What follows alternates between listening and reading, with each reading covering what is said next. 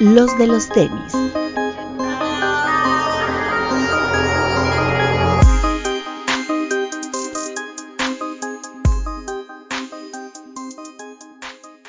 Hablemos de tenis, nada más. Bienvenidos a los de los tenis podcast. Hoy tenemos invitado de lujo, invitados, invitados desde la hermana ciudad de Puebla, mi querido Luis Hernández, no el matador, sino Luis Hernández de Soul. ¿Cómo estás, amigo?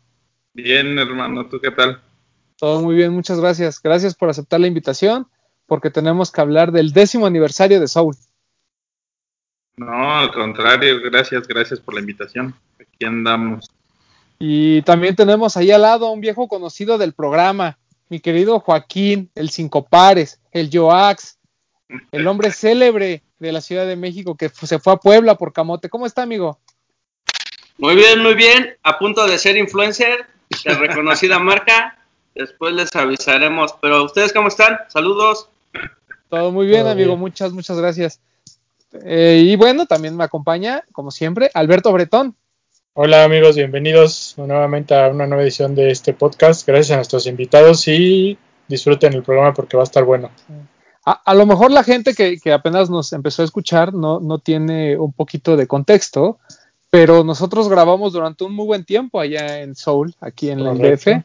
Joaquín nos prestaba las instalaciones de su tienda, ¿no? Porque él decía, yo aquí soy el patrón, ¿no? Digo, aquí está Luis, pero pues eso decía Joaquín. Este, y nos prestaba las instalaciones y ahí grabábamos. Creo que durante, ¿qué fue, Joaquín? Como unos seis meses, ¿no? Ajá, prox. Sí, sí, estuvimos ahí cerca del medio año, pues cada lunes, ¿no?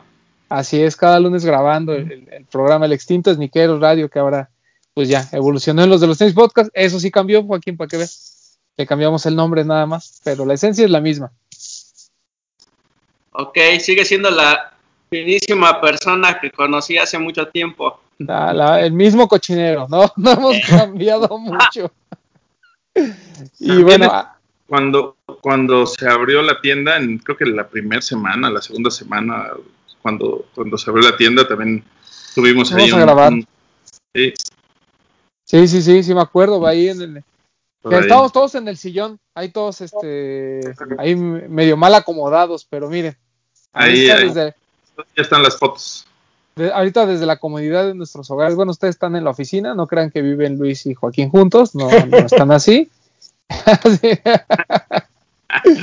Pero bueno, eh, y la idea es pues, platicar obviamente con Luis para toda la gente que no, que no conoce un poquito la historia de, la tienda, cómo surge, porque 10 años se dicen fácil, pero es muy complicado no solo mantener una tienda, sino además sobrevivir varias etapas de lo que fue el, el sneaker game en México. Empezamos que hace 10 años, ¿no? Pues, pues, mucha gente a lo mejor que nos está escuchando, pues estaba, eran niños, ¿no? O era gente que a lo mejor todavía no empezaba en este mundo de los sneakers y a ti te toca además empezar en una, ciudad como Puebla, donde, bueno, si en el DF hace 10 años éramos muy poquitos y era a lo mejor Shelter y Barrio Warrior Lindavista, bueno, ya, perdón, Barrio Warrior en Tepito y ya, este, pues en Puebla me imagino que fue todavía mucho más complicado, pero platícanos un poquito de esos inicios, Luis. Sí, sí fue muy complicado porque nadie conocía el concepto, no, no entendían la idea, o sea, por qué, por qué, existíamos literalmente, o sea, les contábamos historias de los tenis o cualquier cosa relacionada al, pues, al sneaker game y en ese entonces pues, nadie lo ubicaba, ¿no? O sea, las ventas eran básicamente nulas, o sea, eh, fue muy, muy difícil, lo contábamos en una historia que publicamos en nuestras redes y pues al, al, primer año hicimos un aniversario, pasaron uno o dos meses y pues ahí literalmente llegamos a la quiebra, sí, sí, era muy, muy complicado la gente solo tenía en la mente comprar tenis en, plazas comerciales, en tiendas comerciales, Mr. Tenis de aquel entonces, cosas así. Entonces no, no, no le encontraban un sentido al por qué un, una sneaker boutique en, una calle y demás. Entonces sí fue muy, muy duro muy complicado. Cosa que, por ejemplo, ahora pues, también veo que ya mucha gente, aparte de que quiere dedicarse a venta o tener una tienda o demás, pues obviamente lo ve con, con otras con otros ojos lo ven mucho más fácil porque la demanda ya es grande, todo el mundo quiere tenis hypeados, cosas de esas, ¿no? Pero el inicio sí fue muy, muy, muy difícil. Pero, eso me lleva a una pregunta antes. Eh, ¿Cómo a ti se te ocurre hacer una sneaker boutique en Puebla? Yo trabajé 12 años para una empresa Sí. de café y tal. Y, y estuve de mis 17 a mis 29 años ahí dentro. Tuve dos empleos dentro de esa empresa. Así, así junté para, para, para tener mi propio negocio. ¿no? Trabajé muchos años. Dentro, dentro de esos años también tuve un negocio de autopartes que me gustan mucho los coches. Soy fan de los coches. Entonces, con mil pesos en un localito muy pequeño, me puse a vender piezas de autos por, por la pasión, rápido y furioso, cosas de ese estilo. Y entonces tenía literalmente tres empleos, dos dentro de la empresa y, y mi propio negocio. Así me la pasé muchos años y en mi niñez de secundaria, vamos a decirlo, de, de- de- de secundaria, no tuve la posibilidad económica de tener yo Jordans y cosas de este estilo. Entonces ya grande, teniendo estos tres empleos y demás, pues tenía el poder económico para poderme comprar los tenis que quería, pero no los encontraba. Entonces, en el 2010, en el 2008 yo cerré mi autoboutique. Entonces me quedo otra vez solo en, en- en esta empresa de, de café con estos dos este, eh, diferentes empleos dentro de esta empresa. Seguía con la pasión de, tener un negocio propio, de, de hacer algo. Y entonces en esa búsqueda eh, paralela iba buscando esos jobs que nunca tuve. Así me pasé todo el 2008 y en el 2009 se me ocurre como la idea de no encuentro por ningún lado los Jordans que siempre quise y seguramente hay más personas buscando este tipo de producto y también me estoy buscando a qué me voy a dedicar en, en lo personal si me salgo de esta empresa. ¿no? Entonces, uno de estos dos caminos o estas dos búsquedas, a qué me voy a dedicar y los tenis que yo quería comprar. Entonces, quise pues, vender los tenis, ¿no? Se lo comento a amigos, familiares y demás. Y entonces viene el, el- el problema más grande. En el 2009 me dicen, no encuentras un par para ti, ¿cómo vas a encontrar para vender? Sí, es real, ¿no? Entonces a buscar proveedor, a buscar dónde, dónde eh, comprar este producto para venderlo. Y, y fue muy difícil. Encontramos piratería, encontramos por todo en la web y, y mandé correos a todos lados este, queriendo que me vendieran, obviamente, y, pero pues queríamos obviamente el producto original y demás. Entonces, a mitad del 2009 pude contactar a Nike México. Expliqué básicamente mi sueño, mi idea, mi concepto, todo lo que yo quería hacer. En, en ese momento me sentía que estaba pues, con una idea original, que alguien, nadie, o sea, que no existía. Y me dicen el nombre de Shelter, ¿no? Me dicen, ¿quieres poner un tipo Shelter? No conozco Shelter. Me dan la dirección, viajo a Ciudad de México, veo la tienda y dije, ah, cabrón, no soy el único loco, ¿no? Entonces ya existe, ya está algo así, pero, o sea, como te digo, no, no los conocía, no nada, entonces regreso, le digo a Nike, sí es algo similar a mi estilo, a mi forma, con mi atención, con, con mi propósito, este, no, no, no conocía, no estoy copiando una idea, pero pues es eso, ¿no? Entonces nos tardamos ahí un par de meses, encontrar ubicación, encontrar todo, papeleos y demás para poder tener pues, una cuenta con Nike México. Y en marzo del 2010 por fin abrimos ahí. Entonces, eh, justamente este marzo del 2020 cumplimos los 10 años.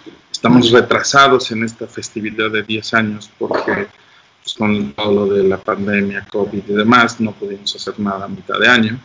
Entonces no quisimos dejarlo pasar y estamos sacando estas colaboraciones, pues ahorita en, este, pues en este fin de año, pero justamente así, así iniciamos con dos pasiones, eh, querer dedicarme a algo, algo para el futuro, para mí, para crear, para hacer, y, y los tenis que estaba buscando que nunca pude tener pues, en secundaria y solo me quedaba mirando con, con la gente que los tenía, las zapaterías y demás, y entonces esas dos este, pasiones o búsquedas me llevaron a, a, a Soul.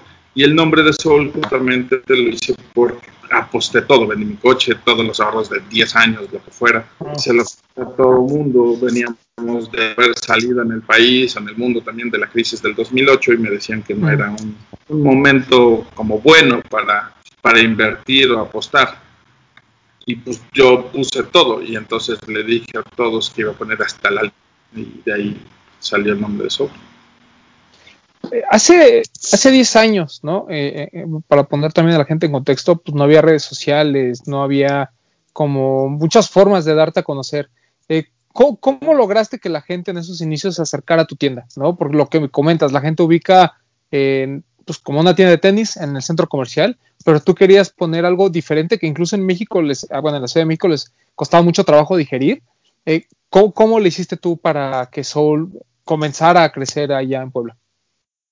Pues yo creo que literalmente fue el, como el sacrificio de, soportar todo eso, el no vender, el no...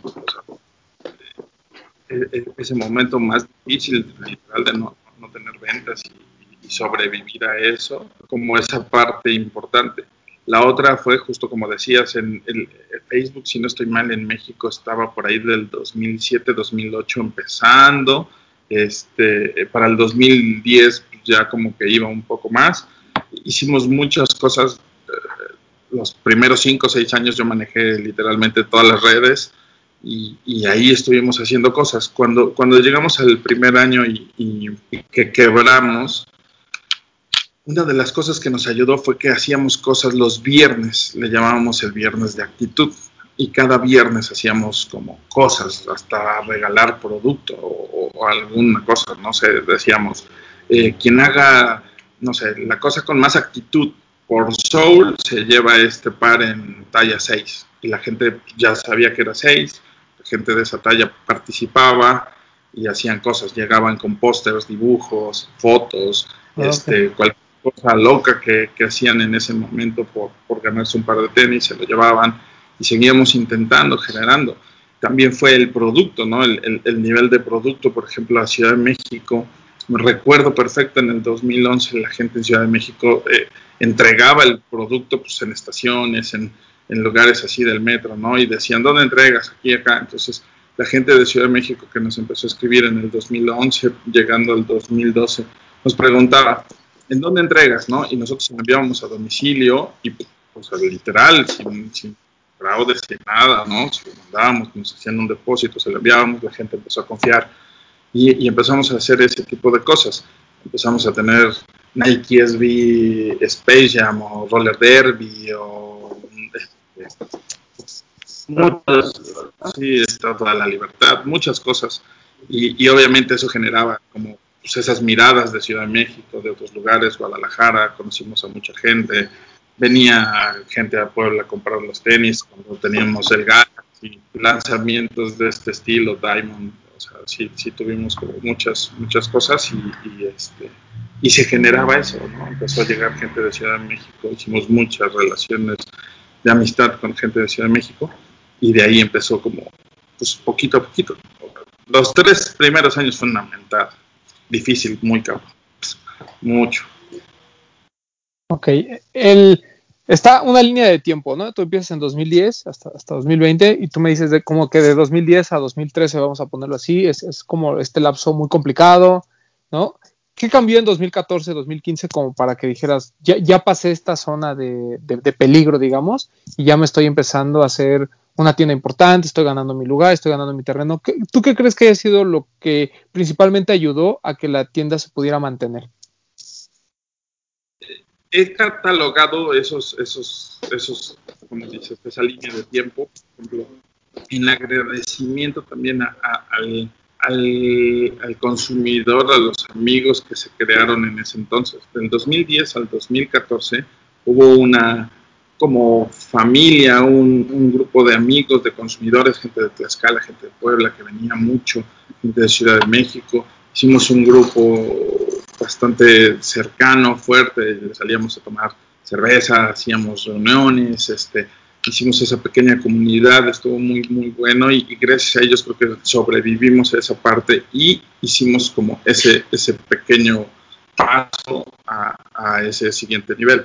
En el 2014 hicimos una fiesta de sneakers en Puebla, no se había hecho como, como tal una antes, la hicimos grande, estuvo Pato Watson tocando, vino gente de Ciudad de México, gente de Puebla y demás. Hicimos toda esta, esta fiesta, empezamos a hacer cosas. Y para el 2015 fue cuando llegamos a Ciudad de México. Queríamos estar ahí, al final de cuentas, pues, la ciudad más importante, capital, todo, ¿no? Todo, todo se generó o se inició en esa, en esa ciudad. Así que en, a finales del 15 fue cuando llegamos a, a, esa ciudad, ahí abrimos en, en, Reforma, fue cuando Joaquín empezó con nosotros justamente, y eso creo que fue el, ya la evolución, el cambio, el buscar esa otra parte, es como salir a una nueva frontera, algo, algo totalmente nuevo, y empezar, ¿no? También fue muy difícil entrar a la Ciudad de México, estar ahí, es, eh, es todo diferente, la forma es todo totalmente distinto, entonces también esa, esa parte ha sido complicada, lleva también esa, esa sucursal, por ejemplo, cinco años, cumplió ahorita en, la mitad de noviembre los cinco años, y, pues igual, ¿no? O sea, tampoco ha sido tan fácil estar allá, pero sí como Soul, como, como empresa, como marca, esa, esa parte dio esa evolución, entonces normalmente lo marco como 2010, 2013, 2014, 2016, también es prolapso, y del 16 al 19, 20 fue también otro giro. Ya es una evolución totalmente distinta, gente más joven, el hype, cosas locas, este, las filas enormes, distintas a lo que antes era, o sea, ya es una evolución muy loca, ya eh, recibir a muchos, este, gente buscando solamente esa parte del hype, no, es, es totalmente diferente, ya esa evolución, las redes sociales, Instagram y demás, ya es otro cambio. Pero sí, justamente 2014 y 2015 nos hizo ese pequeño switch de haber estado en los primeros tres años muy, muy complicados en ventas, en cosas. El, cuando, tú llegas a, Ciudad de México en 2015, ¿tú ya tenías otra sucursal en Puebla? Sí, nosotros abrimos la, la segunda sucursal en 2013 por ejemplo, esa, esa, esa parte donde, donde van eh, tratando de salvar, de salir de esta quiebra, de, de, seguir este, conservándonos, de seguir este, trabajando como tal. En 2013 pedimos un crédito bancario, fuimos y abrimos una segunda sucursal en centro de Puebla, le llamamos Downtown, ¿no? Esta sucursal. Y entonces ahí intentamos como generar esa comunidad que ya se tenía en Puebla, ampliarla un poco más, seguir teniendo más amigos, seguir teniendo más, más este, sí, una comunidad más grande dentro, dentro del Sneaker Game, dentro de Puebla. Pues ahí fuimos al centro histórico a buscar esa, ese crecimiento.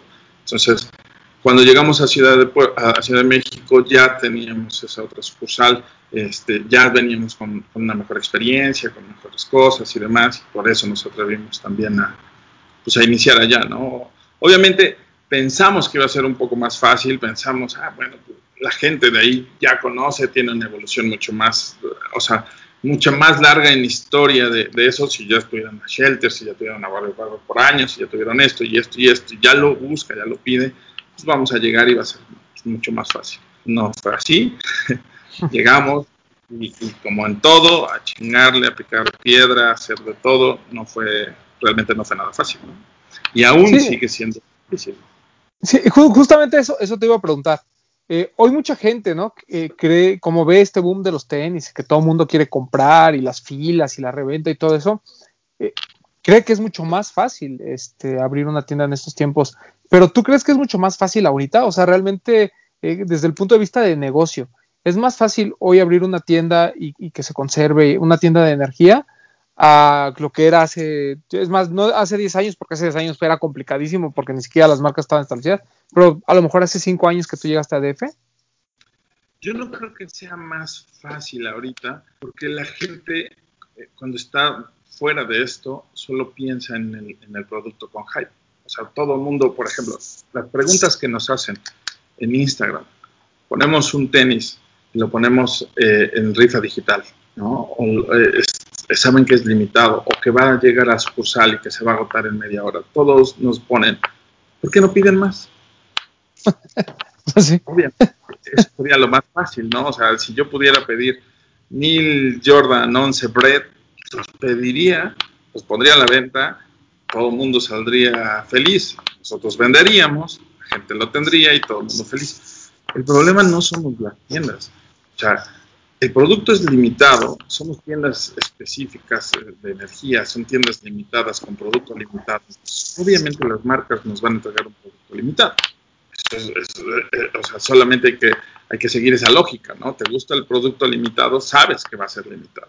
Entonces, no podemos, nosotros no tenemos la libertad de pedir muchas cosas. todos los que quieren empezar con una tienda, todos los que quieren, ah, pues lo veo fácil, todo el mundo quiere Yeezys y todo el mundo compra Jordan 1 y todo el mundo esto, si tuviera yo mil pares los vendería y me compraba un coche, ¿no? o sea, claro, Claro.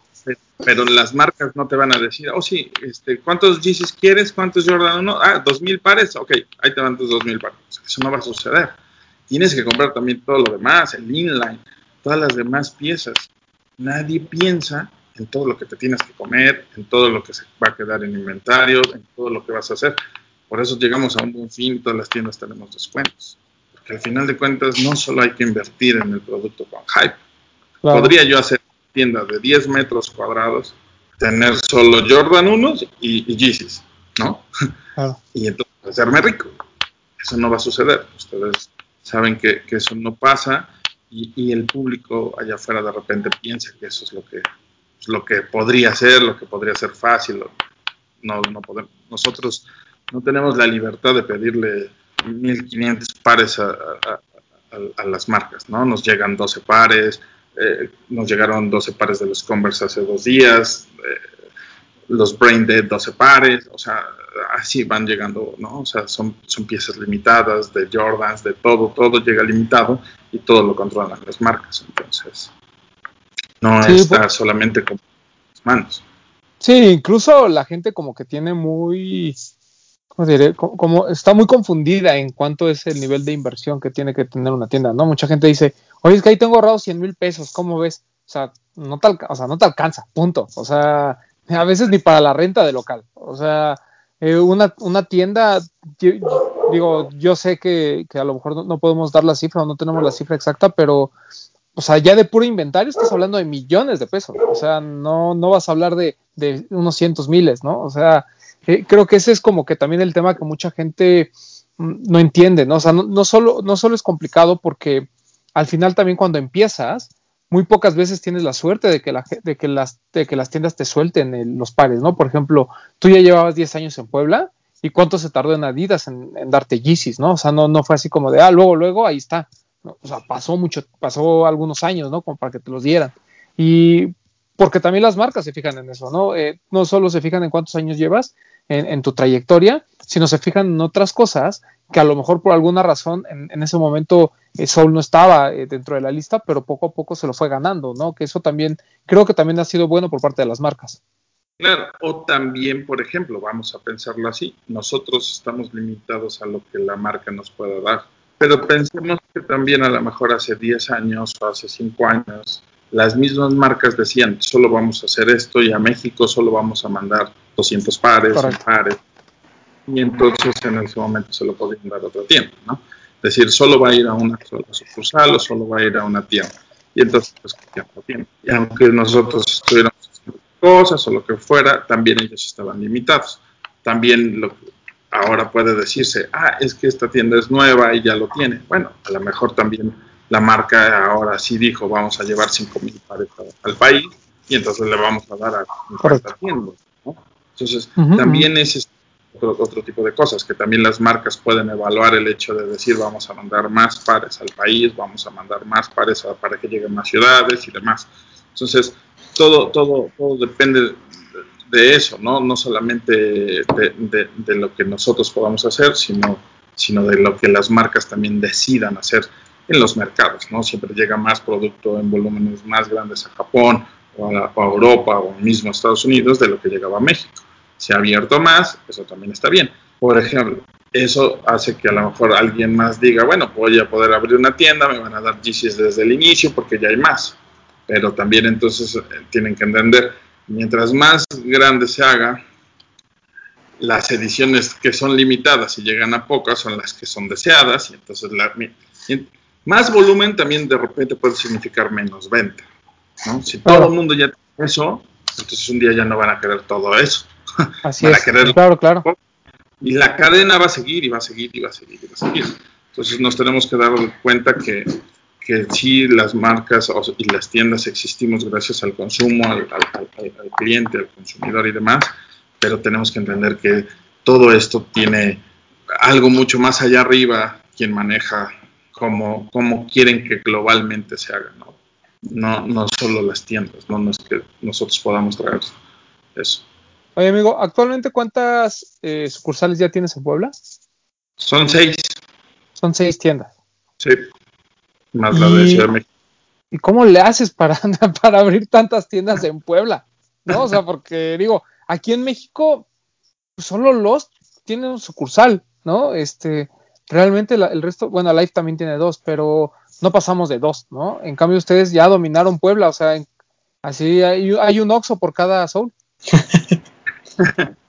Yo, me- yo, yo, más bien, la respuesta está en que obviamente lo más especial no llega a todas.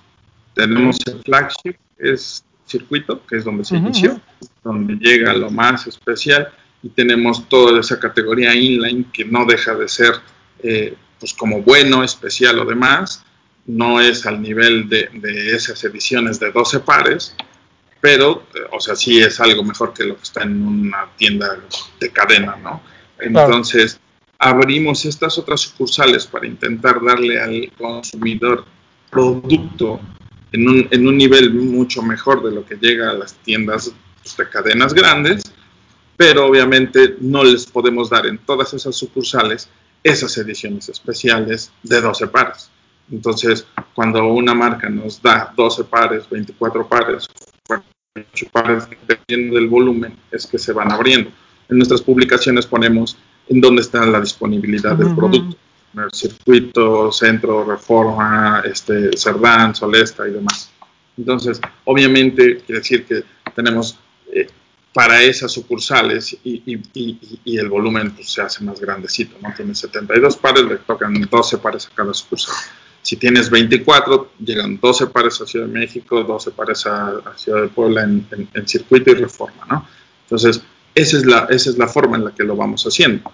No podríamos, si nosotros nos pudiéramos ganar mañana la lotería y decir, gané mil millones, vamos a hacer 100 Soul, no se puede, porque llegas con Adidas, con Nike, con quien quieras y te va a decir, no puedes, no puede ser limitado tener 100 tiendas, ¿no? Entonces, ese es el punto. Y la gente ahí también es lo que no ha entendido. Vamos a hacer siempre pocos si queremos que sea limitado. Si quieren tener 100 tiendas en, en- México, en el país, 200 tiendas en el país, obviamente no vamos a tener producto limitado, ¿no? O sea, Claro, claro. es Oh. eso. O- ¿Y cómo es, cuál es tu sen- sentir del sneaker game en Puebla? ¿Va evolucionando, va creciendo? ¿Tú cada vez ves más gente metida? No solo desde el punto de vista del hype, sino también a nivel de, de cultura. Yo sé que desde que está Joaquín ahí, seguramente da clases, eh, imparte cursos de sneakerheads, pero en general, ¿tú cómo has sentido esta evolución del sneaker game? en Cursos Puebla? de influencer también. ha crecido, ha crecido mucho y, y- y todo es también en base a, a, pues, a redes sociales, a todo lo que existe, ¿no? O sea, lo que dijimos hace rato, teníamos un Facebook en 2010, llegábamos a X cantidad de seguidores, vas creciéndolo, vas haciéndolo muy este, orgánico, vas poco a poco. Ahora es brutal, ¿no? Y sale un artista, lo pones en internet, todo el mundo quiere el tenis que sale ahí, la prenda que sale ahí, cosas de esas. Entonces, la evolución es brutal, gente nueva se suma todo el tiempo, ¿no? Y sí, muchos por hype, muchos quieren revender, muchos quieren esto. O sea, llegan chavitos de 15 años eh, pues, pensando que es como algo padre comprar un tenis para revender, como si fuera un, un no sé, como si hablaras de un emprendimiento, pero pues no estás haciendo como un emprendimiento padre. Pero sí, o sea, es una evolución brutal, brutal, brutal. Yo creo que en el país entero, ¿eh? Sí, correcto. Sí, Es porque-. Sí, porque a lo mejor, o sea, aquí no se puede decir como, como en otras cosas, ¿no? De que a lo mejor Puebla está como, el sneaker game en Puebla está como, como el DF hace cinco años. O sea, la verdad es que la evolución en ambos lados, ¿no? Sobre todo derivado de redes sociales, derivado del internet, pues ha sido como parejo, como bien comentas. Esto ya es en todos lados, en todo el país, es el- es- ya, es, ya es algo muy cañón global y de todas las etapas. Tenemos muchos clientes o sea, de todas las edades. No, no, realmente es, es- es sorprendente cómo, cómo ha evolucionado, cómo ha crecido. Lo que a mí sí me gustaría es, es tener esa, esa oportunidad de volver a hacer como esas comunidades, o sea, lo que hace años teníamos, en el 2014, en el 2013, esa, esa parte donde, donde la gente se reúne en las tiendas, platica, convive, hace, crea, genera, no solamente para comprar el tenis y irse, no solo para comprar un tenis y poderlo vender, sino volver a tener esas comunidades, pero y no solamente con nosotros, o sea, si hubiese una comunidad en otra tienda, ¿no? Y una comunidad con nosotros y demás, ustedes como medios, imagínate que pudieran ir con esas comunidades, hacer más contacto, hablar, generar. Creo que estaría mucho más chingón que pudiéramos intentar generar esa comunidad otra vez por el amor a los sneakers, por el gusto, por usarlos, por tenerlos, por coleccionarlos, por hacer algo de eso. Y no solamente como por el hype, ¿no? Sí, ese, es un tema muy interesante el que comentas, ¿no? Eh, nosotros, lo, intentábamos en, en, algún momento, ¿no? El, como el generar pláticas, el ir a las tiendas y, generar eso, pero hoy no sé, no sé qué tanto es como, como flojera de la gente decir, bueno, o sea, si, si lo pueden hacer por Instagram Live, ¿por qué? O sea, como por qué tendría que yo ir a una tienda, ¿no? Pero pues e, es algo también que nosotros hemos platicado incluso con, con, con Alan. Eh, de, que, que, está en Adidas, ¿no? Y él nos decía que cuando estuvo en la flagship, parte de lo que él quería hacer dentro de la tienda era pues, justamente crear esta comunidad, ¿no? Que la gente fuera a hablar de sneakers, ¿no? O sea, o, o de lo que sea, pero que utilizara las herramientas que está dando las marcas, las tiendas y demás, para que se generara esta, eh, esta interacción, ¿no? Digo, ahorita por temas de pandemia, pues también es, es, es complicado crearla, pero de alguna otra manera, este, siento que se había perdido mucho, ¿no? Bien comentas, eh, lo platicaba yo con, con Julio justamente este, hace algunos meses, ¿no? Que le, que,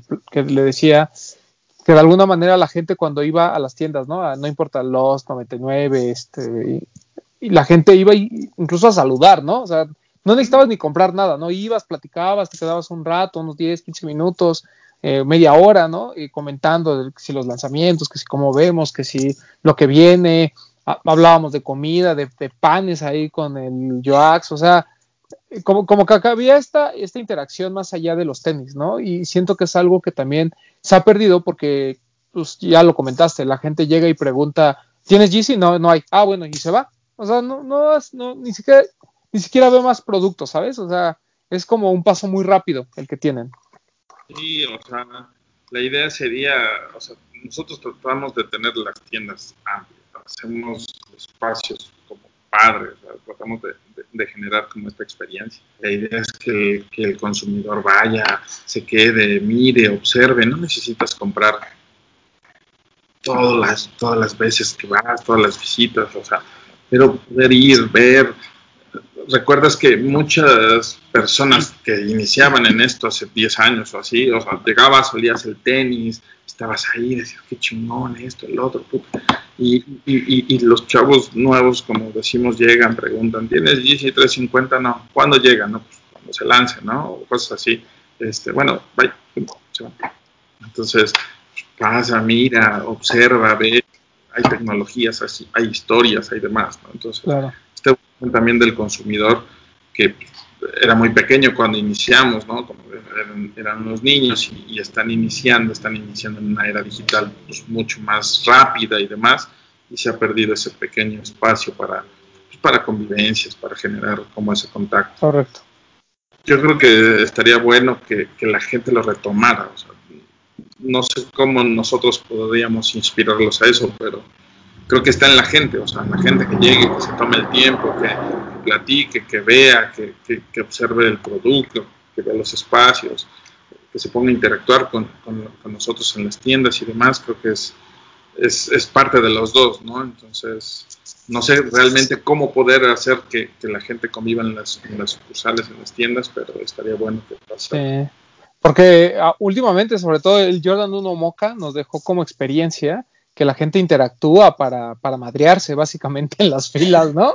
O sea, es, es lamentable lo, lo, que sucedió, digo, o sea, por, por, un Jordan 1 que a lo mejor, o sea, ni siquiera es una colaboración, ¿sabes? Que es algo que, pues que está bonito, ya lo platicábamos, es un buen par y lo que tú quieras, pero, o sea, la locura que desató, ¿no? O sea, filas por todos lados en las tiendas, y eso me lleva a una pregunta que, que teníamos nosotros, ¿no? Que estábamos discutiendo y, y, me gustaría saber tu punto de vista, Luis, y, y Joaquín también, que lo vivió acá en, en CDMX. Eh, ¿Hasta dónde tiene que, de alguna manera, intervenir las tiendas para evitar este tipo de, de cosas, ¿no? Eh, lo que vimos fue que en, en algunas eh, tiendas, sobre todo de centro comercial, donde literal se desentienden de, de, lo que está pasando, pues fue así como de, ah, pues si están peleando allá afuera, por mí mátense, ¿no? O sea, a mí conforme lleguen, yo los atiendo y lo que hagan aquí afuera, pues para mí eh, no me importa, ¿no? Y, y creo que eh, hay muchas tiendas, ¿no? Sobre todo, olvídate de que hagas dinámica digital o no. Yo lo vi sobre todo cuando ustedes lanzaron el, el pack de Día de Muertos. Siento como que hubo hasta cierto punto tranquilidad, ¿no? Digo, obviamente también ha habido altercados afuera de Soul, pero siento como que ha habido una, una intervención por parte de la tienda normalmente y se evitan este tipo de, escándalos, ¿no? Siempre lo hemos dicho, por ejemplo, también con, con Toño, con 99, también Toño es de la gente que se trata de involucrar y como que primero eh, se fija en que todo el mundo esté bien allá afuera y ya después comienza la venta y todo ese rollo, ¿no? Eh, ¿Tú qué opinas acerca de todo, ay, perdón, de todo esto que ha estado sucediendo con las filas y demás? Pues realmente yo creo que, podemos intervenir hasta cierto punto, obviamente, es, complicado tiene que ser igualmente de ambos. O sea, tienen que entender la gente que, una tienda va a poder abrir, va a poder vender, tiene que tener un orden. El, el, el problema está en, está en nuestro comportamiento como tal. O sea, llegan, hacen. A, si, si, se portan de forma agresiva, solamente hemos tenido un altercado en, en, en, en la tienda de reforma. Este, gracias a Dios no, no fue vender solo, solo ha sido ese y sí, fueron personas que estaban hasta adelante, llegaron otros, quisieron meterse en la fila, se empezaron ahí a, a, golpear y demás. Y, tratamos nosotros de salir y controlar un poco, se, controló Julio y, ahí pudo ¿no? Pero, pero realmente pues se trata de decirle a la gente que, pues, tenga esa, esa parte de, pues, como de cooperación, ¿no? Hay que hacerlo también todo con valores y principios es un par de tenis, tampoco podemos llegar pues, a lastimar o hacer cosas tan graves a una persona por un par de tenis, creo que se me hace ilógico, ¿no? Al final de cuentas, pues, está de más, es, es, es, sigue siendo un par de tenis de dos mil, tres mil pesos, no, no, no creo que, que sea la forma, ¿no? Joaquín lo vivió mucho estando allá, creo que salía, trataba de, de mantener el orden, de explicarlo también, es entendernos, es, decir que al final de cuentas todos salimos ganando si lo hacemos con un orden y, y, y, tratar de mantener eso, ¿no? Damos también una muy mala imagen tratando de, de si no, o sea, no manteniendo un orden, ¿no? Como, como consumidor, como tienda, como de todo. Y al final creo que es eso, ¿no? Intentar hacer todo con un orden. Sí, básicamente yo creo que, bueno, eh, nunca vas a tener contenta a la gente, ¿no? Si es por rifas, si es por primero en llegar, primero en comprar, si es digital, si es postear una foto, o sea, podemos siempre publicar N cantidades de dinámicas, jamás le vamos a dar gusto a la gente.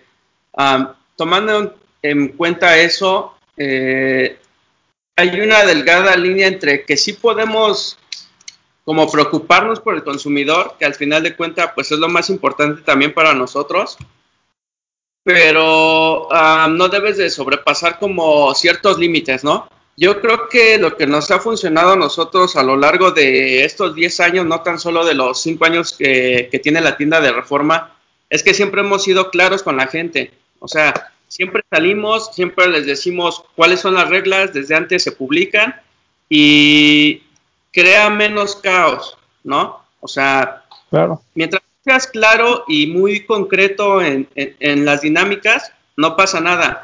Creo que cuando son centros comerciales, um, alguna vez me tocó hace años, todavía no estaba en Soul, que a veces es un show, ¿no? O sea, tú llegas antes, el que llega después sale temprano o antes que tú, o etcétera, etcétera, y eso crea un poco de confusión y un poco de enojo entre el consumidor.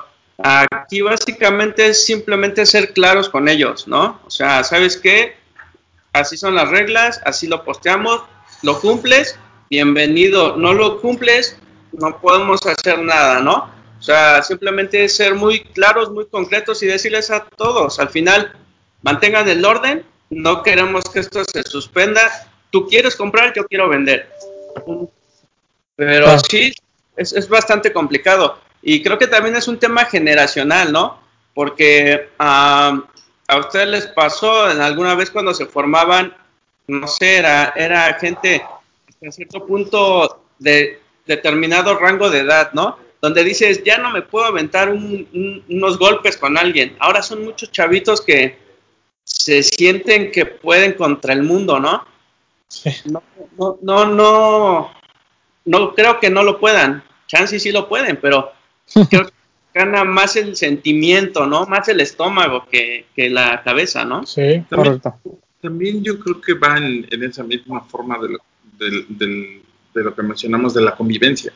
Por ejemplo, eh, si hablamos de Shelter, si hablamos de Shelter antes de nosotros, antes del 2010, antes de muchas tiendas que existen ahora, este, o básicamente antes de todas, excepto Barrio, ¿no?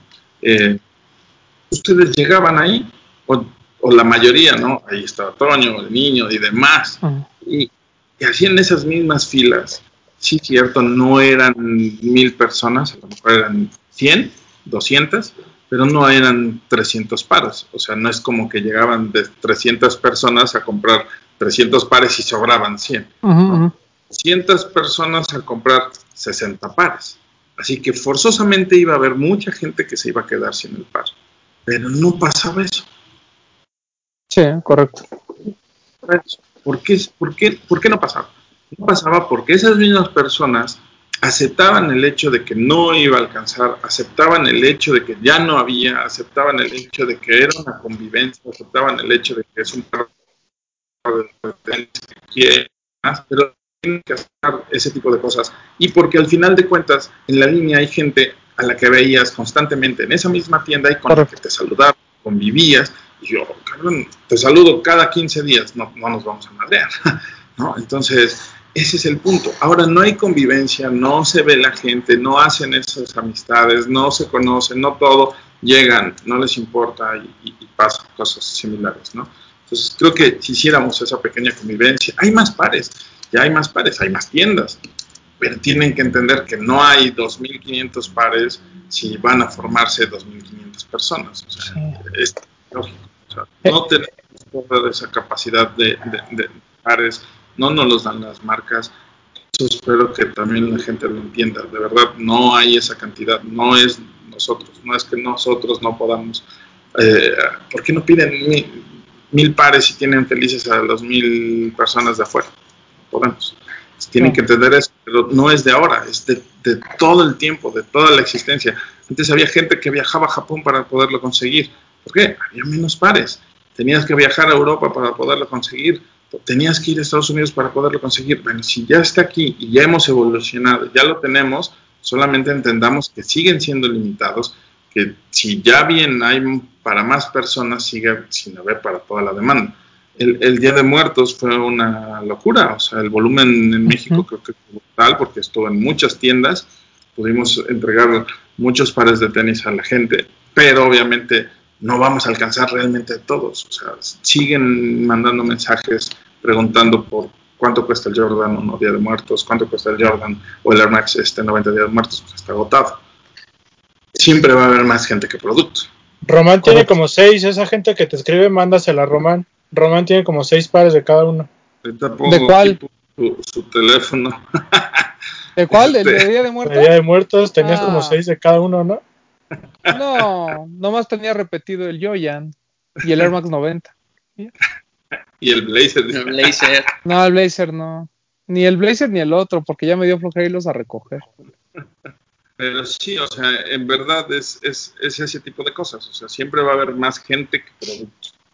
Y no sí. podemos pero fíjate que, que, comentas algo que ahorita se, se, me vino a la mente, que fue el tema de, de, la, de, eso que dices de las filas de antes, la mayoría de la gente se conocía. Y eso era muy cierto, ¿no? O sea, yo me acuerdo de una última fila que hubo en Shelter por el Dunk de Space Jam, ¿no? Eh, y el niño fue bien claro con todos y, con, y Toño también. Hay 12 pares, o sea, nada más. Entonces yo me acuerdo que nos quedamos hasta pues, la noche, hasta la noche, o sea, que durmieron toda la noche afuera de la tienda. Entonces, eh, como a la una o dos, yo, yo regresé a la casa, digo, me quedé caminando, regresé a la casa, y después como a las 5 de la mañana volví a ir, ¿no? Como de, ay, yo, o sea, sí voy a dormir, pero en mi casa, ¿no? Yo no voy a dormir aquí. ¿no? Este, pero, o sea, pero me acuerdo que, que cuando, o sea, cuando yo llegué como a las 5 de la mañana, estábamos los dos exactos, y empezó a llegar gente que decía, bueno, ok, pues yo me quedo por en caso de que pues alguien no alcance o alguien era, sea muy purista y diga yo solo el de mi talla o cosas así, Y hay otros que se quedaron nada más por echar relajo, ¿eh? O sea, otros que nada más dijeron, ah, yo, no hay bronca, yo me quedo para echar desmadre. O sea, y yo regresé y, y, había todavía más gente, había gente que se, que se formó más, o sea, como más como a las 9, 10 de la mañana, y, la, y les decíamos, oigan, no hay pares, o sea, solo son 12. Ah, no importa. Y se quedaban y se quedaban a platicar, o sea, como que sí había una, una especie de convivencia un poquito más, más de amigos en las filas, ¿no? Entiendo que pues no es lo, o sea, no es lo mismo controlar a 400 pelados que están buscando revender un par que controlar a, no sé, a 80 personas que realmente quieren el par y que realmente se sienten parte de, esta cultura, ¿no? Pero bueno, pues son cosas que han, han, cambiado para bien y para mal, ¿no? Porque también, pues obviamente eso asegura el éxito de ciertos pares que salen, pero por otro lado, pues también eh, las, las tiendas cada vez corren más riesgo, ¿no? Pero eh, saliendo de estos temas un poquito tenebrosos, me gustaría que nos platicaras eh, sobre todo lo que has hecho para festejar los 10 años de Soul, sobre todas estas colaboraciones que hemos estado viendo. Ya vimos la de Sacrifice, que excelente trabajo el que hicieron con Chris.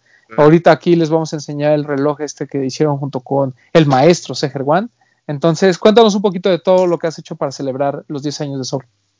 Como veníamos con el mismo tema de contar la historia de los inicios de la tienda y hablando del sacrificio que tuvo en los primeros años, iniciamos con la primera colaboración, como bien dices, con Sacrifice. ¿no? Que quedaba muy bien el tema de, del sacrificio con Sacrifice de Chris y entonces planeamos eh, muchos meses atrás esta colaboración y bueno, la lanzamos como, como primer este como un primer drop de, de colaboraciones estamos haciendo por la celebración de los 10 años.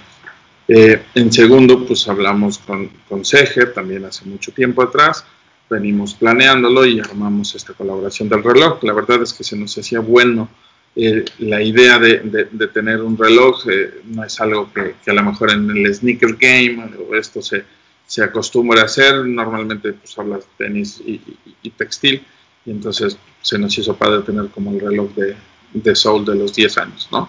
pues qué mejor La verdad es que para mí en lo personal pues, es alguien a quien admiro. Tenía muchas ganas de trabajar con él hace unos 7, 8 años y pues, igual no, no, se había dado. Entonces hablamos con él a principio de año y, empezamos a trabajar en este proyecto y, y, lo lanzamos. ¿no? Todo también se, se fue retrasando justamente por, por este tema de COVID y demás. Entonces nos hizo que el proceso fuera más lento, pero pudimos lograrlo y y lanzamos esta colaboración.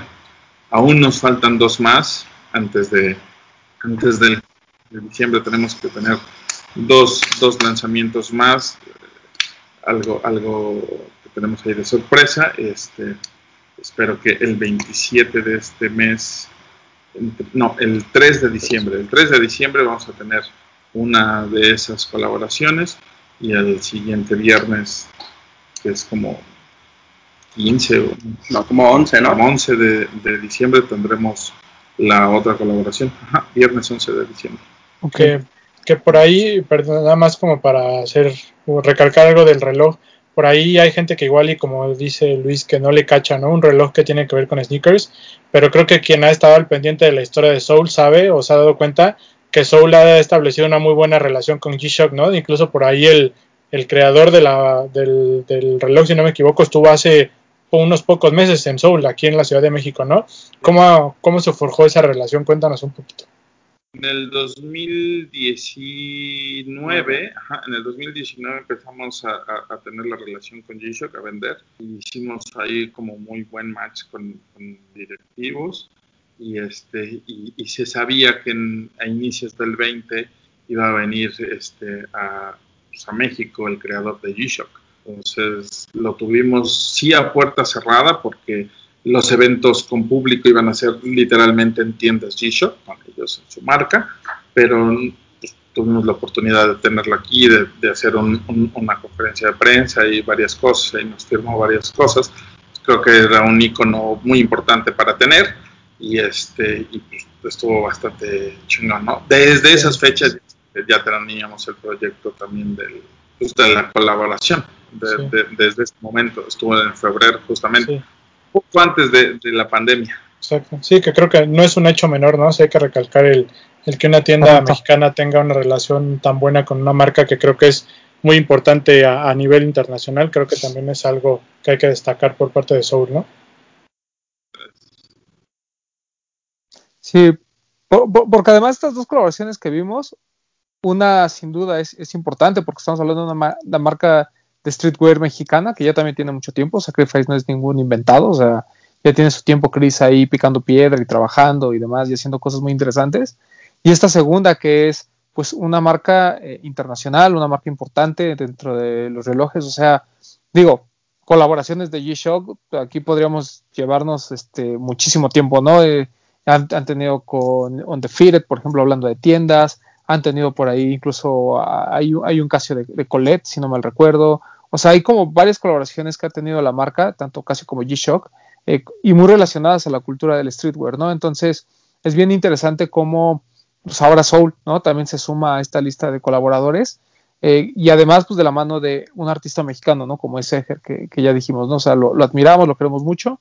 Y además un, un tipo que, que, le gusta esto, ¿no? Que le gusta esta onda del streetwear y demás. Entonces, eh, a, mí, a mí me parece fantástica las dos colaboraciones, las dos con, una esencia bien diferente. Pero además la ejecución del reloj es, es, excelente. O sea, para empezar, el modelo del reloj es muy bonito el acabado completamente negro mate, o sea, le da como esta, como esta onda muy, muy seria, pero muy bonita, muy elegante a la vez. Y además, pues está aquí, ¿no? Le dice aquí décimo aniversario de Soul Energy Store y del otro lado la firma de, de Seger, ¿no?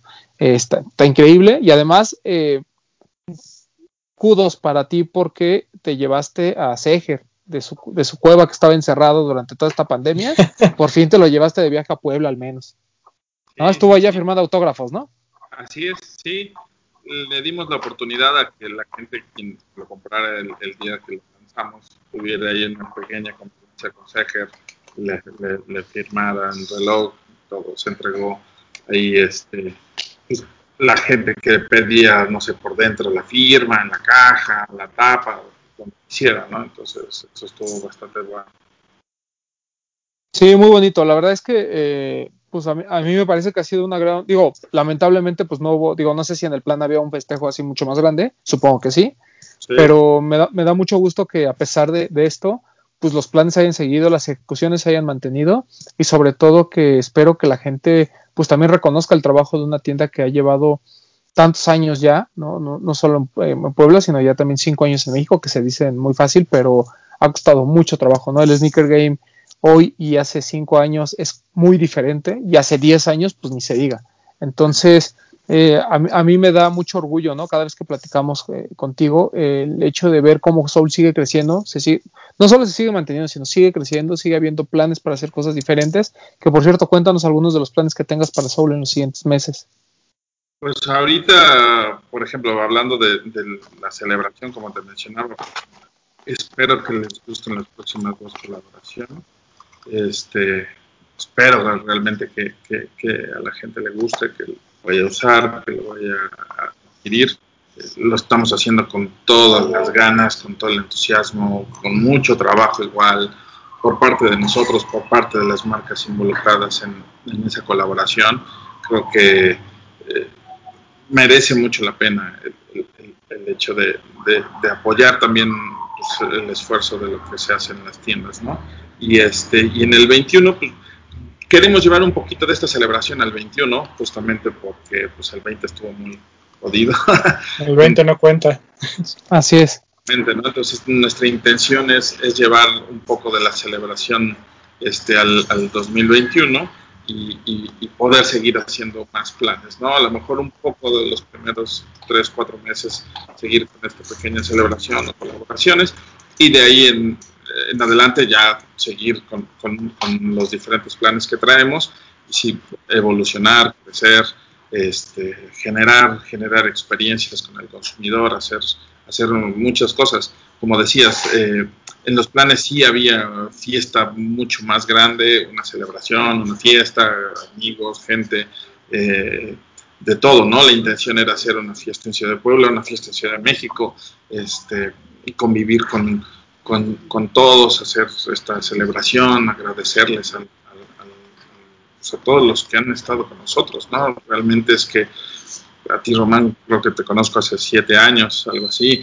a Digi, que llegó en, en, 2011 a Puebla y, demás, entonces vino a comprarnos y demás, hemos conocido mucha, mucha gente de, Ciudad de México que está muy involucrada en, en, en, pues, en, el sneaker game y nuestra intención era pues pasarla con todos, ¿no? Te digo, la, idea era tener una fiesta en Puebla, una fiesta en Ciudad de México, pero pues, nos pusieron cubrebocas y valió mal. Sí, digo, o sea, es, te digo, es, lamentable, ¿no? Sobre todo por, pues, digo, porque la situación es grave en todo el mundo, pero además todo lo que vino a afectar, ¿no? Eh, por cierto, eh, digo, lo platicábamos fuera del aire, pero, pero sí me gustaría que, le contaras un poquito a la gente el cómo ha sido este tema de la pandemia para ustedes, ¿no? ¿Cómo les ha afectado como negocio? No, mucho. Es, es brutal. Las ventas que se perdieron en los cuatro meses y medio fueron brutales. Es, es, es, una pérdida muy grande a pesar de que tuvimos ventas en línea en nuestra página web y, y, y demás el, el, esfuerzo es muy cañón. O sea, llega un punto en el que piensas si seguimos así tres, cuatro meses más, tal vez podamos perderlo todo, no cerrar, quebrar, cualquier cosa, tratas de, de, de, no pensar en eso. Y estábamos aquí trabajando en oficina, eh, muchos sí fue en casa, ¿no? Toda la gente que trabajaba en las tiendas, este, vendedores y demás, pues tuvieron que quedarse en casa, pero algunos venimos a, a, la oficina, teníamos nuestras precauciones, pero estábamos aquí, la verdad es que sí fue muy estresante, muy complicado, no veíamos la luz cuando, cuando aquí en Puebla se tardó todavía un poco más, en, en, en Ciudad de México se abrió 20 días antes que aquí, entonces pensábamos que no iba a terminar y y, y, cuando se abrió, pues, gracias a Dios pudimos este, abrir, ¿no? De hecho, una de las remodelaciones, de, hablamos hace uh -huh. ratito de esto, remodelamos la tienda de circuito, que es la, la, matriz con la que se inició, entonces pues, la, la, usamos ya también como un flagship en, en, Puebla, tenemos la flagship de Reforma en Ciudad de México y ya está en Puebla, ¿no? Entonces iniciamos la remodelación justo con, cuando inició la pandemia, en teoría aprovechando que iba a estar cerrado porque pensamos que iba a ser el tiempo mucho más corto, ¿no? Pero uh -huh. bueno, estaremos cerrados uno o dos meses a lo mucho, hacemos esto y le mejoramos y la... después fueron casi cinco meses, entonces la inversión que se metió ahí más la pérdida en ventas nos llevaba a pensar que habíamos hecho mal, que tal vez no debimos haber remodelado, no debimos haber invertido y demás cosas, ¿no? Pero bueno, ya estábamos ahí y, y, y sí se sufrió. Es, la neta, se necesita mucho del, pues, del consumidor, se necesita mucho de, de, de, todos, ¿no?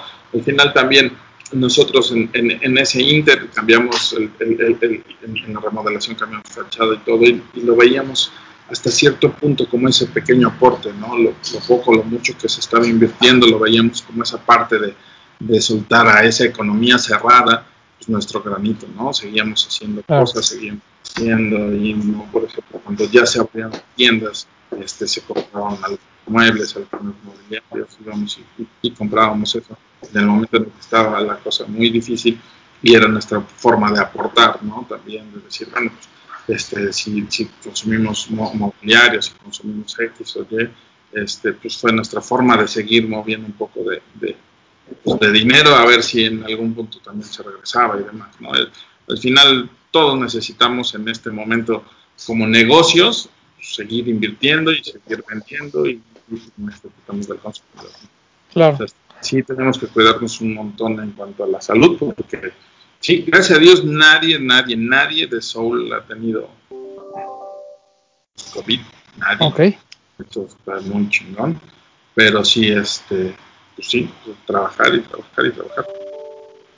No, y, y, además les ayudó un poquito que usted sí ya tenía la página web, ¿no? O sea, eso como que alivianó un poquito el tema, pero aún así, pues obviamente no compensa ni por error el, lo que se vendía en físico, ¿no? Exacto, al final de cuentas sí hay mucha gente que quiere probarse el tenis, sí hay mucha gente que quiere verlo, sí hay mucha gente que dice, viene amplio, viene esto, viene el otro, estoy acostumbrado a ir, quiero probarlo, quiero esto, entonces no era lo mismo, ¿no? O sea, obviamente eh, se agradece totalmente las ventas que se generaron en línea y nos mantuvieron y estuvimos ahí, pero sí necesitábamos tener las tiendas físicas. Creo yo que las tiendas de energía por naturaleza deben existir forzosamente claro. en lo físico, ¿no? O sea, uh -huh. no ya sea, no sé, hablemos de un anillo de compromiso y la marca Tiffany, lo pidas por internet porque pues, creo que eso es algo que lo compras ahí, ¿no? Yo que sé, marcas, marcas que venden esa experiencia y ese, esa como satisfacción de la gente que cuando lo compra o demás, hay cosas que tienes que ver, ¿no? Que tienes que elegir así. Y creo que las tiendas de energía por naturaleza tienen que tener ese concepto de, de, pues, tiendas físicas. estamos en una, en una onda muy digital y creo que va a ir avanzando aún más y más y más, pero creo que este tipo de concepto sí tiene que tener una cosa, tiendas físicas. Totalmente de acuerdo. Sí, pues digo, no se llaman tiendas de energía porque tengan muy bonita su página de internet, ¿no? O sea, el concepto va más allá. Y como tú dices, eh, yo lo platicaba, la, gente preguntaba, ¿no? ¿Por qué se llama tiendas de energía? Y lo que comentábamos, digo, salvo tu, tu mejor opinión, es justamente porque ellos son los que desarrollan que, que, la, que la comunidad se forme, parte, ¿no? O sea, eh, de, esta generalidad de gente que pasa a través de una tienda, sienta algún contacto con, y un, y un este, pues vamos a decirlo, hasta una especie de sentimiento, ¿no? Con, la tienda y haya esta relación, ¿no? Y, todos los lanzamientos no se queden solo en un anuncio de internet, sino que la sino que la gente también los entienda a través de lo que hacen las tiendas. Para mí eso es una tienda de energía, ¿no? y, y, también lo platicábamos de repente con Toño, ¿no? Que que el, objetivo y que incluso muchas veces las marcas se los piden a ustedes como tiendas de energía es el, crear una experiencia, el brindar una experiencia al cliente, no más allá, como dice Román, de solamente, bueno, aquí va a salir, vengan, cómprenlo y ya váyanse, ¿no? Va más allá, entonces, pues sí tiene que ser físico, o sea, tienes que, tienes que, que la gente entre a tu piso de venta, que, que vivan la experiencia que puede desarrollar más, más allá de solo lo físico del tenis, ¿no? Exacto, lo que, lo que hicimos, no sé si vieron lo que hicimos, por ejemplo, lo de Casa Fantasmas, ¿no? De Ghostbuster con,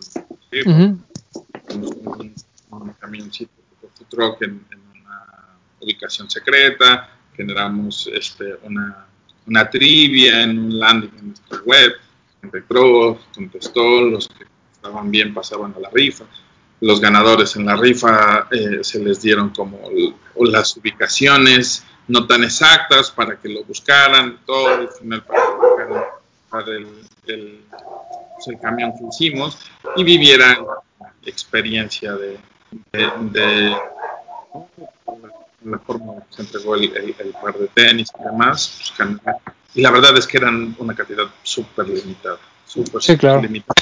Pero entonces no era tanto por el volumen de piezas, sino por la experiencia que se iba a generar con el consumidor. Y sí, estaba increíble el camioncito es, generar esa, esa, energía, ¿no? De hecho, en nuestro, nuestro logo anterior era pues, lo de Soul Sneaker Boutique y al final de cuentas como quedó registrado en INPI es como lo de Soul Energy Store. Energy Store. Con, la energía, ¿no? Porque al final no solo somos una tienda de sneakers, sino somos una tienda realmente de energía. A mí, lo, a mí lo, lo, que me gusta mucho que ha estado haciendo últimamente Soul, más allá de igual y no crear toda una experiencia de todo esto que nos cuentas, pero por ejemplo en el ZX de la Universidad de Miami que dieron el bote y la toallita, ¿no?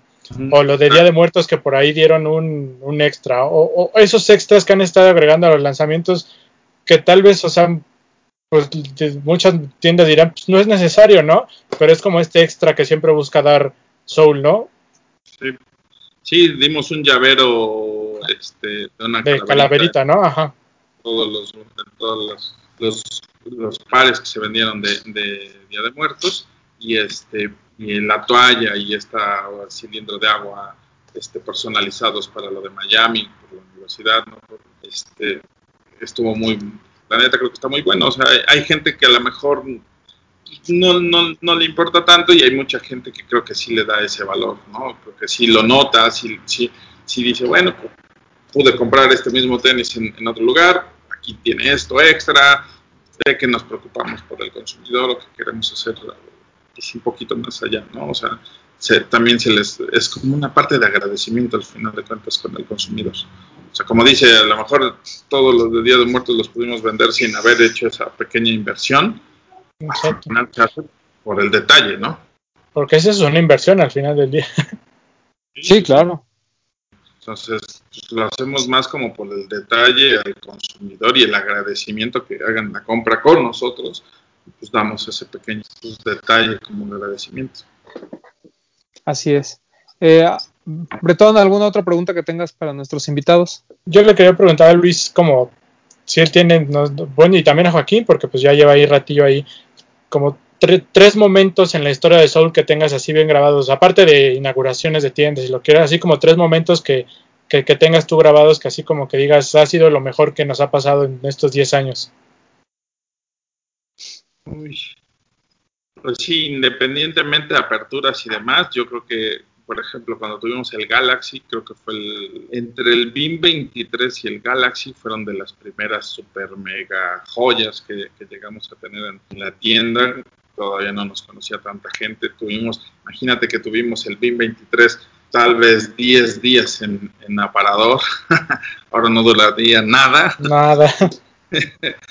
y, y, y justamente, ¿no? O sea, y era un pack que por ambos pares pagaba 5 mil pesos, ¿no? Era Jordan 3, Jordan 7 de 2.500 cada uno. Algunos clientes que se lo llevaron, no me das descuento porque me llevo los dos. Imagínate ahora, ¿no? Eh, eso creo que fue algo bastante especial con, con, el Galaxy, la gente que vino y demás. Este, estuvo como muy, muy bueno Creo que eh, llegar a Ciudad de México también nos marca bastante bueno. Lo que tuvimos de Stranger Things en Ciudad de México fue una producción brutal, la que hizo la marca también ahí. Es, es algo bueno entre, creo que entre lo de Stranger Things y lo de Dragon Ball, esas dos marcas en esa, eh, esas dos veces fue brutal, estuvo muy, muy chingón. Este, el Sneak 14, el saber que llegaron un montón de personas y llenaron el lugar y rifamos tenis y echamos mucho desmadre y todo eso estuvo bastante, bastante chingón. sí, sí hay momentos muy buenos y, neta queremos seguir haciendo cosas con, con, pues, la gente, ¿no? Y, de este año, pues yo creo que las colaboraciones, ¿no? El ver el reloj hecho una realidad, las, las playeras que se hicieron con Sacrifice, las dos colaboraciones que vienen, este, pues, requirieron mucho sacrificio, mucho trabajo y esas cosas creo que siempre se nos van a quedar ahí marcadas. ¿no? Qué chido. Joaquín debe tener un montón de recuerdos de todos los lanzamientos en pues, Ciudad de México. Sí. Cuando le invitaba a su panecito. ¿Qué más, Joaquín? Sí, sí, sí. Yo creo que, eh, bueno, eh, dentro de Soul viví como dos etapas. La primera cuando era cliente amigo y ahora la segunda que ya formo parte de, pues de la empresa. Eh, obviamente las aperturas, la llegada a Ciudad de México creo que fue un detonante. Eh, aunque no, no, inventamos muchas cosas, creo que sí fuimos el referente en algunas, ¿no? O sea, eh, si no mal, me, mal recuerdo, llegamos a Ciudad de México con una de las tiendas más grandes, entonces sí fue como un, como un punto de referente, creo que ese en lo particular ha sido como algo que, que sí se sí marcó mi, mi, mi, estancia. A partir de ahí yo entro a Soul. Después, obviamente, los lanzamientos, donde realmente recuerdo que lanzamos un Yeezy a medianoche. Teníamos, no sé, 600 personas afuera a las 12 de la noche. Entonces, este, creo que hemos, no sé si los únicos que hemos hecho eso, o por lo menos uno de los pocos que hemos lanzado un par de ese calibre a esa hora y o sea, todo, todo bien, lo que comentábamos hace rato, sin incidentes, sin nada. Este, y pues bueno, al final las colaboraciones que se han logrado hacer, no es que se hayan tardado, no es que hayan llegado después o antes, simplemente todo está cayendo en el momento, ¿no? Eh, son colaboraciones pues bien pensadas, bien elaboradas, tampoco es como, como a todos nos decían, ¿por qué no colaboras con X o con Y? Se puede hacer, pero creo que una colaboración donde implica la marca que, esté jugando con otra, tiene que ser como muy específico, ¿no? O sea, no puedes decir, ah, sí, voy a hacer una colaboración con mi vecino, ¿no? Porque es grafitero, o con Juanito, porque pues le sabe al diseñar, o sea, creo que sí tienen que ser como muy, muy específicas, ¿no? Tampoco es hacer por hacer. Pocas, pero de buena calidad y pues yo creo que son momentos importantes y esto va a detonar muchas cosas para el siguiente año, ¿no? parte de lo que decía Luis, el 2020 se tenía programado demasiadas cosas, realmente iba a ser un año de festejo, es un año de festejo al final del día, pero bueno, vamos a trasladar muchas cosas al 2021 que pues ya estarán viendo, ¿no?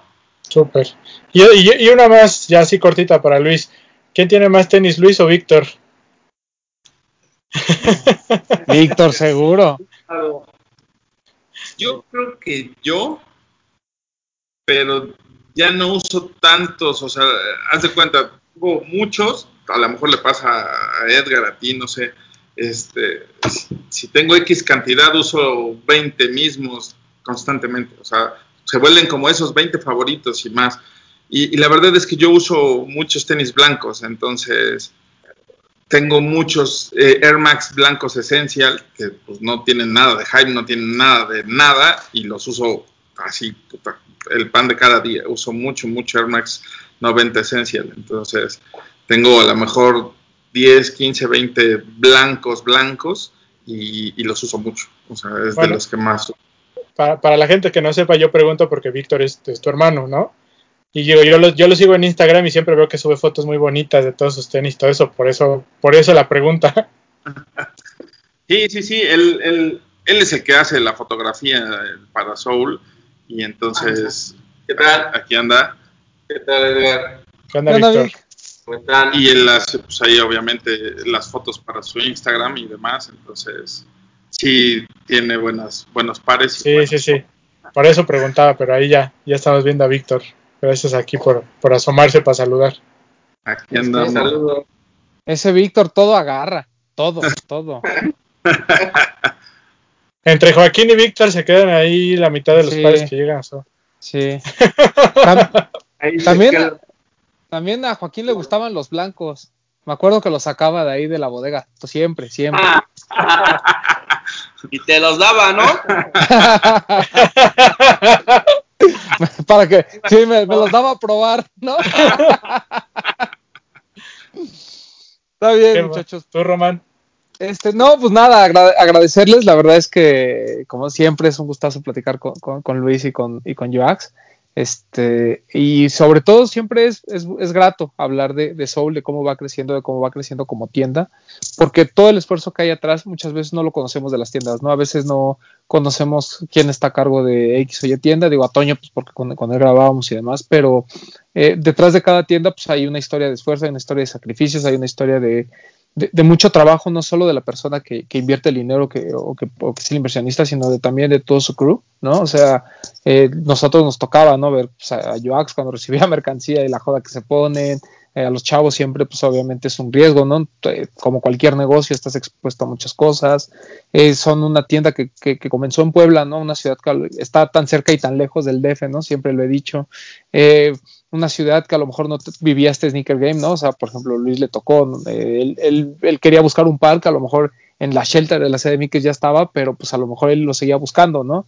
Entonces, creo que toda esta historia nos lleva a este tema de cómo ha evolucionado el sneaker game de alguna manera. Siempre las historias de las tiendas son muy interesantes, siempre es algo que a mí me fascina que la gente sepa, porque de alguna manera vas entendiendo un poquito que, que no es un negocio sencillo, ¿no? Y que ojalá todas las tiendas eh, vendieran muchísimo y tuvieran el acceso a, miles de pares, como él dice, de estos limitados y que todo el mundo acaba, pero detrás de esos, de esas 200 filas que se hacen al año, con miles de personas y demás, pues también hay un inventario que pues, a veces se queda, ¿no? Y que pues, se lo tienen que a veces tragar las tiendas, y eso es lo que no vemos, ¿no? Solo vemos como, el, como, como la punta de la pirámide, entonces está bien que de, de vez en cuando nos vengan a recordar eh, este tipo de historias, que a mí me parece que son eh, fantásticas y que son lo que realmente hace el Sneaker Game, ¿no? Entonces, muchas gracias Luis, muchas gracias Joax, de verdad, muchas felicidades por los 10 años, es una tienda que nosotros respetamos, siempre la ponemos como ejemplo, ¿no? Eh, nosotros que hemos este, tenido la oportunidad de conocer tiendas, digo, fuera de, tú, digo, tú también, ¿no? Has,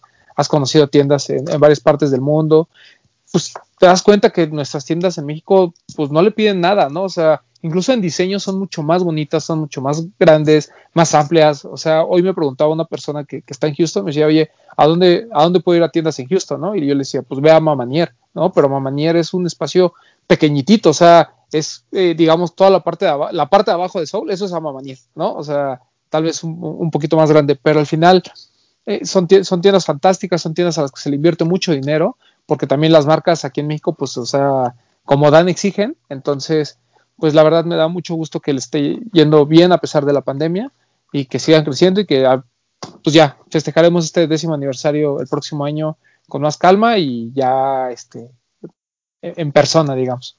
Claro. No, gracias a ustedes, gracias. La verdad es que de repente no, no salimos por ahí.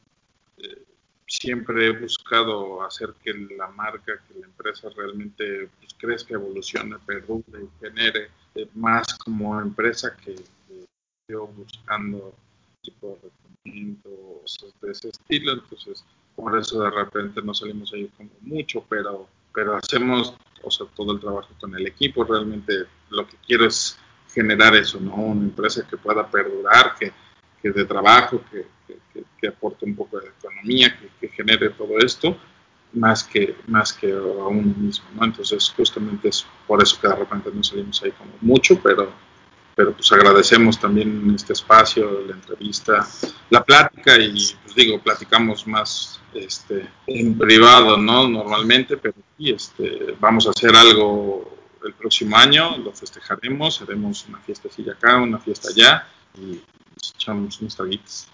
Claro, con todo gusto. Eh, eh ¿algo que quieras agregar antes de irnos? Ah, hoy ando, ando un poquito callado, este, pero no, por, por, la invitación. Siempre es un gusto, pues, hablar con ustedes eh, de estos temas que, que, realmente nos gusta. Y pues bueno, eh, saben que ahí estamos. Cualquier cosa, pues tienes mi teléfono, Román, márcame, Bretón, besitos. Los jueves, te marcan el jueves mejor. Los jueves de preferencia. claro, este, ya sabes. Muchas gracias por la invitación y pues cualquier cosa ya saben, ¿no? Este, estamos aquí a, la orden, ¿vale? Gracias, amigo.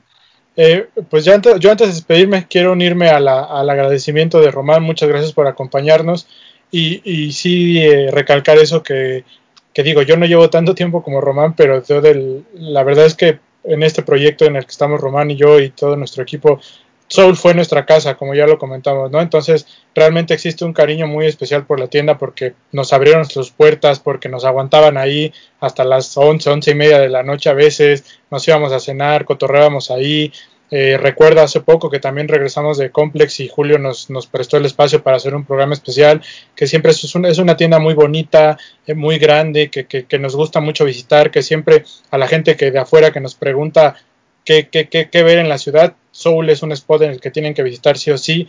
Aparte el lugar en el que se ubica en la ciudad, pues es un lugar muy bonito, muy emblemático, muy accesible. Entonces, creo que, como dice Román, Soul tiene todo para, para ser una de las mejores tiendas en el mundo, ¿no? Y no le pide nada a cualquier otro espacio que, que, hemos nosotros conocido en, en, otras partes del mundo. Entonces, muchas felicidades por los 10 años, muchas gracias por, por todo lo que aportan al sneaker game, a la cultura, porque creo que, como dice Joaquín, a, Soul tiene su, su aporte importante, ¿no? Igual y como dice Joaquín, no descubrieron el hilo negro, pero sí han innovado en muchas cosas, estoy totalmente de acuerdo, entonces felicitarlos y que vengan muchas, muchos años más y, pues nada, mucha, mucha suerte y mucho éxito. Muchas gracias. Y antes de irnos, sus redes sociales para la gente, la página de internet, Instagram, Facebook. www.soul.com.mx, eh, la página web, Instagram Soul Sneaker Store y, Soul Sneaker DF este, para Ciudad de México y Facebook es Soul Sneaker Store. Y ahí pueden encontrar ya todas las direcciones, ¿no? De todas las, porque si nos ponemos a decir una por una nos tardamos más. sí, en la página en www.sol.com.mx están la dirección de todas las sucursales. Súper. Pueden, pueden compra y enviamos a todo México. Ah, perfecto. Nada, este, al contrario, eh, creo que no tenemos ningún anuncio parroquial. ¿Tú tienes algún anuncio parroquial, Breton, antes de irnos? Nada, por el momento nada, nada más que sigan ahí atentos porque se viene un cierre de año medio pesadito con lanzamientos. Entonces estén atentos a la cuenta de arroba los de los tenis porque ahí les vamos a estar publicando y pues también atentos a las redes de Soul, ahí lo que tengan, ahí lo van a estar anunciando para que participen. Siempre les decimos que participen. Perdón, y algo que quería mencionar, eh, de lo que platicábamos también al principio, que, muchas personas piensan que solo, solo las tiendas viven del hype, ¿no? Pero es importante que lo que nosotros siempre les decimos que ustedes como consumidores que nos escuchan apoyen a las tiendas comprando todo lo que lo que no sale en Instagram o lo que por lo que no hay filas, ¿no? Que realmente hay, hay una oferta muy importante siempre en tiendas como Soul. Hay pares increíbles que son de los que se quedan ahí en los estantes. Eh, con su debida precaución, cuando puedan, dense una vuelta a las tiendas o chequen la página de internet. Van a encontrar cosas bien interesantes y que son de esas que, que ayudan a seguir creciendo las tiendas. Claro. De hecho, yo en Soul compré mi ZX8000 Aqua, mi par favorito del año. No compré el Travis, pero ¿qué tal? Compré mi ZX8000 Aqua, que me hizo muy feliz, por cierto. Exacto. El, y bueno, pues este ya, eh, como dijo Bretón, estén al pendiente de las redes sociales, nada más como para que eh, estén informados sobre los eh, diversos lanzamientos, sigan las cuentas de las tiendas también. Ellos son los que más información les pueden dar sobre X o Y lanzamiento y las dinámicas de venta. Y este, como ya lo dijo Bretón, vayan a Soul, compren si quieren y si no compran, pues al menos vayan, pásenla bien, platiquen con los chavos. Oye, Román, mándale un saludo a nuestro amigo de Punta Norte, por favor. Ah, sí, un saludo a nuestro amigo de Punta Norte que por ahí nos hizo favor de conseguir el Max 90 Infrared. Este, muchas, muchas gracias por esos este, bonitos detalles que luego tiene la gente con nosotros, que nos avisa, ay, mira, está este, este en descuento, llévatelo, y pues ahí vamos, ¿no? Y pues mira, como bien dicen, pares que no necesitan fila, pares que no necesitan hype, también se vale tenerlos, son muy importantes dentro de la cultura. Por cierto, hablando de esos pares de hype que se lanzaron esta semana y todavía tienen algunos en Soul, el Converse de Brain Dead, que está increíble, la verdad es que está bien bonito este de la vaca, la vaca y la vaca pinta, ¿no? Así, el, ajá, mira qué bonito. Sí, este es Así que, que, que, también Soul ya se ha convertido en un punto de, de, venta importante para Converse, ¿no? Que siempre estamos hablando que Converse ha estado, haciendo, ha estado haciendo las cosas muy bien. Ahí en Soul las pueden Y también tienen los de los de Pop, también salieron ahí en, en, Soul. También están muy bonitos, son pares muy limitados. Son pares de los que a lo mejor a veces eh, no nos da mucho tiempo de, de hablar en el Instagram, pero que ahí están y que valen muchísimo la pena. Dense una vuelta. Yo fui a, a Soul el fin de semana a comprar el reloj y a comprar otro, un par por ahí. Y este, había muy buenas cosas, ¿no? Y había algunos descuentos y demás. Entonces, siempre dense una vuelta a las tiendas. No es necesario. Es más, no, si ven fila, no vayan. Vayan mejor otro día con más calmita o más tarde y vayan y compren todas las demás cosas que también ofrecen, ¿no? Y todavía hay algunas cosillas de la colaboración con Sacrifice que está increíble y el reloj de verdad vale muchísimo la pena, está muy muy padre y este pues no es cualquier reloj, ¿no? No es así como de que fueron al tianguis a brandear relojes, es un G-Shock bastante interesante y con la firma de Don Seger, que algún día va a valer muchísimo dinero, entonces ahí guárdenlo. Eh, muchas gracias a todos. Esto fue los de los tenis podcast. Y que no se vayan Joaquín y Luis porque este, nada más terminamos de grabar, pero seguimos con el chisme. Ya, Hablemos de tenis, nada más.